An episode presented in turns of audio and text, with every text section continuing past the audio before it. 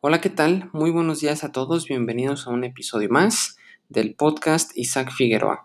El día de hoy traemos para ti el episodio número 11, cómo pasé de ser un fracaso en las ventas a ser un vendedor estelar, libro escrito por Frank Betger. Así que comencemos.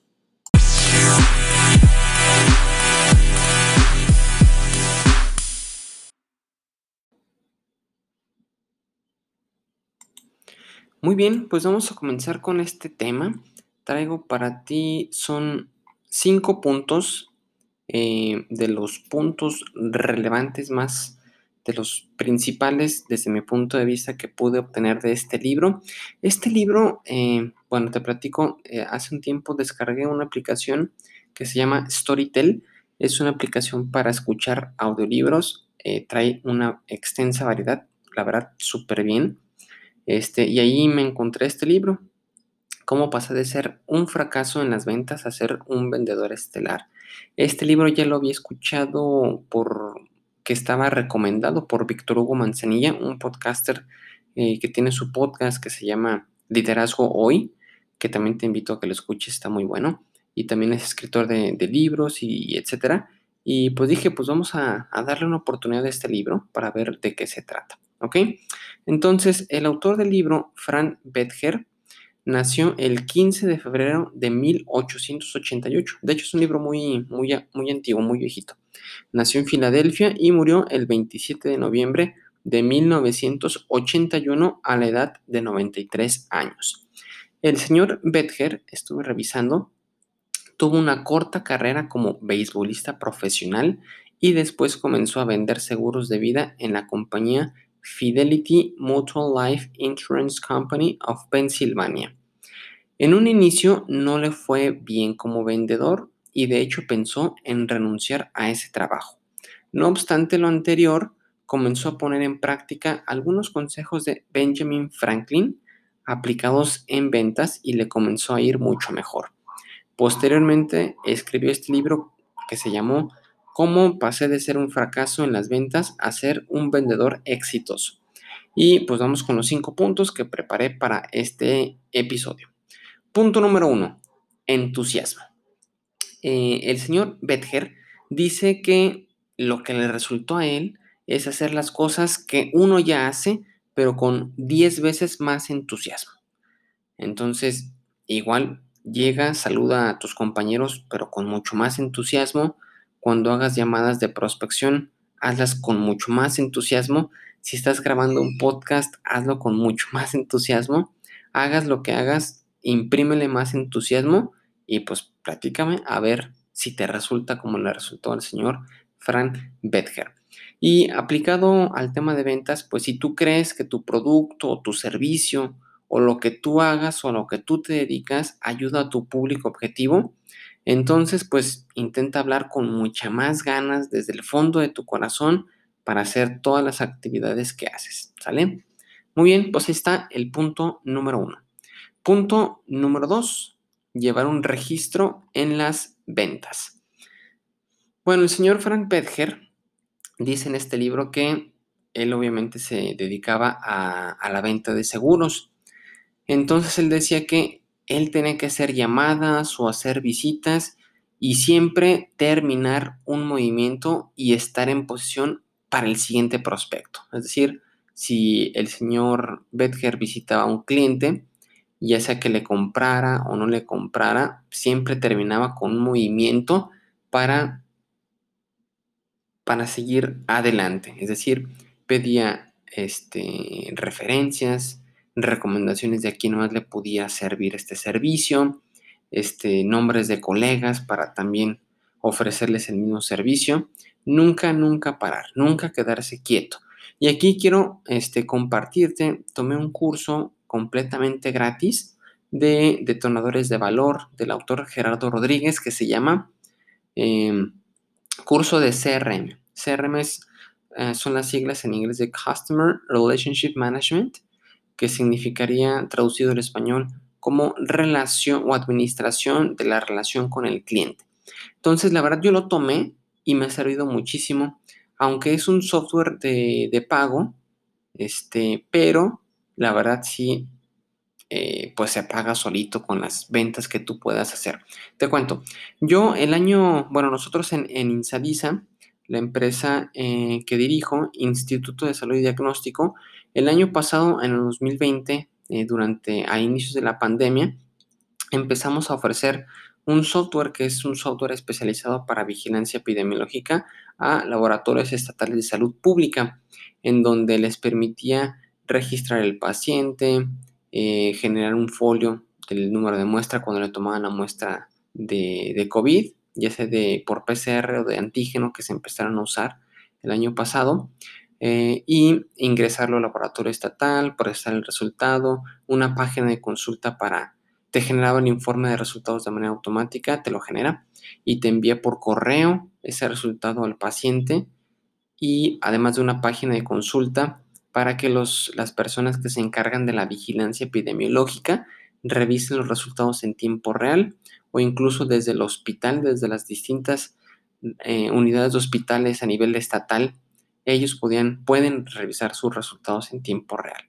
Entonces, todo eso es lo que nosotros estábamos ofreciendo y tenemos eh, algunos clientes, algunos laboratorios estatales y pensamos en ofrecerlo eh, en otros laboratorios estatales porque sabíamos que lo que manejaban era un Excel o era un software local que no les daba estas, todas estas ventajas que nosotros les podíamos ofrecer.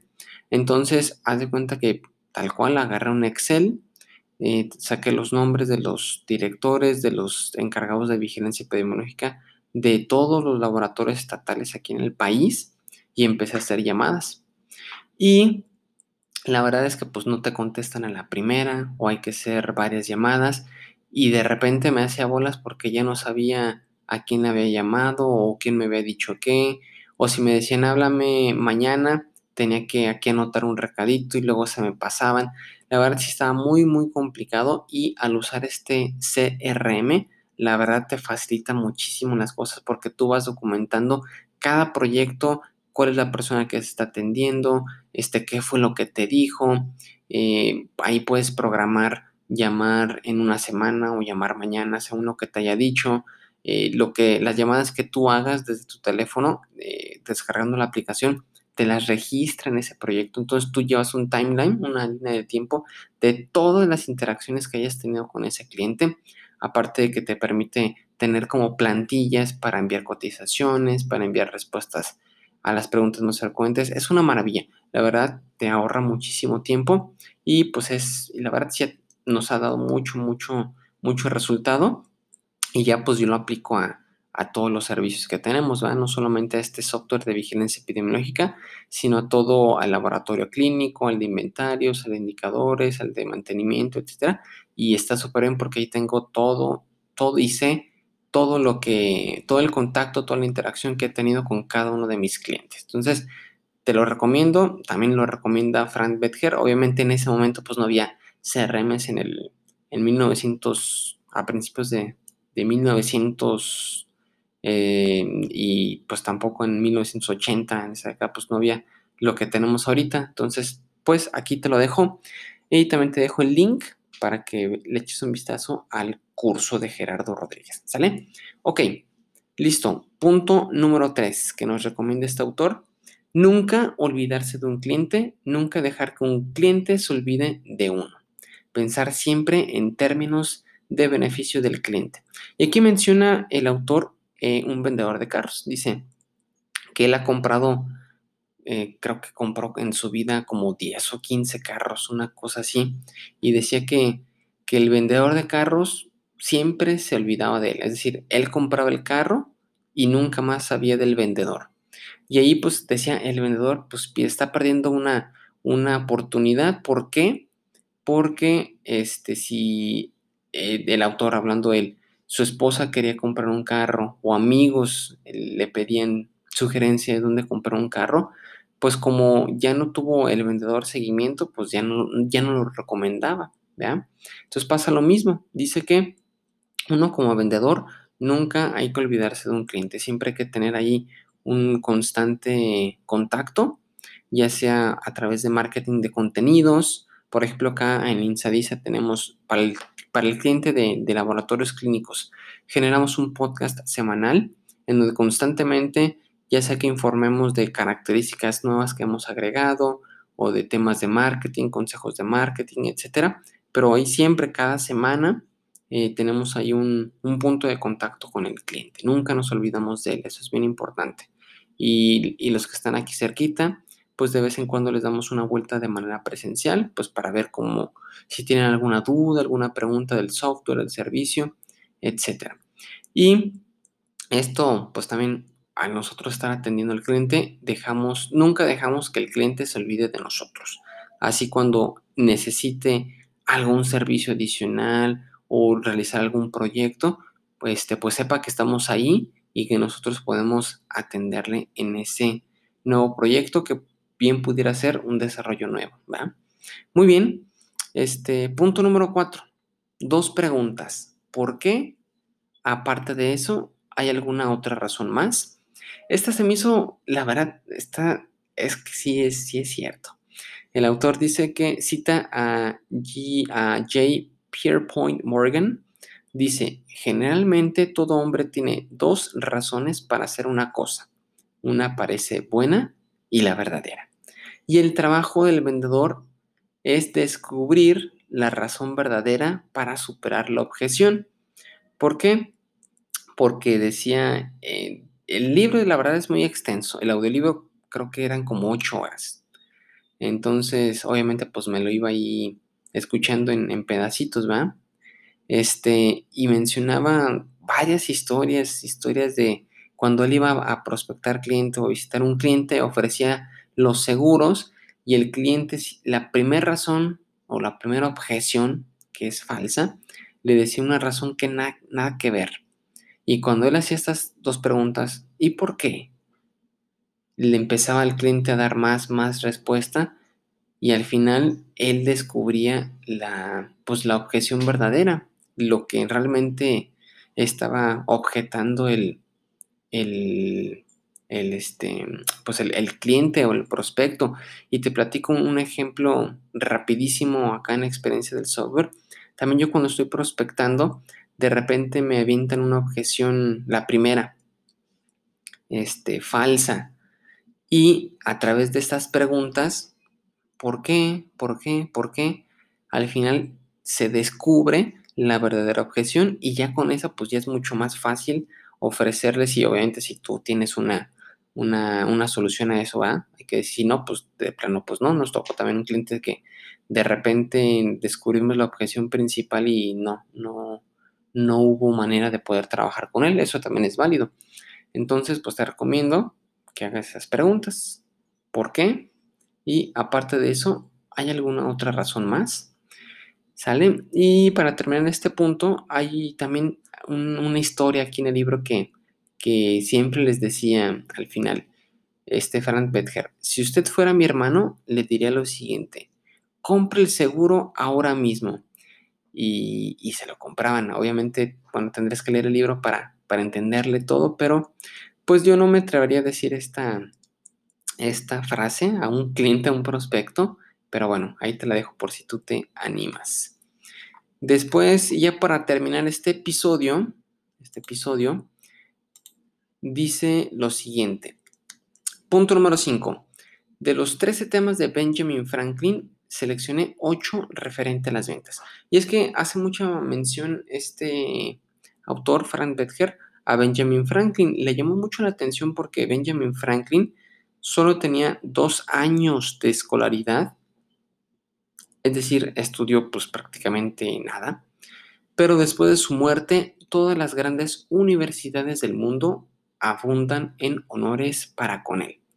Bueno, seleccioné de los 13, 8 que me parecieron los más relevantes, los 8 temas, 8 principios de Benjamin Franklin. Número 1. Silencio. Habla solo lo que pueda beneficiar a los demás o a ti mismo. Evita las conversaciones triviales. Evita los chismes en otras preguntas, en otras palabras. ¿Ok? Punto número dos, orden. Que cada cosa ocupe su lugar, que cada parte de tu negocio tenga su momento. Número tres, determinación. Resuelve lo que debes de hacer Actúa sin dejar de hacer lo que te has determinado. Punto número 4. Gasta solo para beneficiar a otros o a ti mismo. Es decir, no derroches nada. 5. Emprendimiento. No pierdas el tiempo. Ocúpate siempre en hacer algo útil. Elimina todas las actividades innecesarias. Punto número 6. Justicia. No le causes perjuicio a nadie al hacerle daño o al omitir los beneficios de tu deber. 7. Limpieza. No toleres la suciedad en tu cuerpo, en la ropa o en tu habitación. Y punto número 8. Tranquilidad. No te perturbes por accidentes comunes o inevitables. Muy bien, pues es todo por el episodio del día de hoy. Espero que haya sido de interés, de utilidad y nos vemos la siguiente semana con un nuevo episodio donde te voy a platicar otro resumen de algún otro libro o alguna experiencia o pues algo, algo simplemente. Este, realmente este podcast lo utilizo como, como un espacio pues para platicar acerca de lo que yo quiera platicar, ya sea de, negocios, de libros, etcétera. Y pues bueno, Aquí estamos a tus órdenes para cualquier duda, cualquier pregunta. Excelente semana. Ya estamos eh, a finales de, a mediados de octubre. Disfruta lo que queda de octubre, disfrutemos lo que queda de este 2021. ¿Ok? Nos vemos hasta la próxima. Adiós.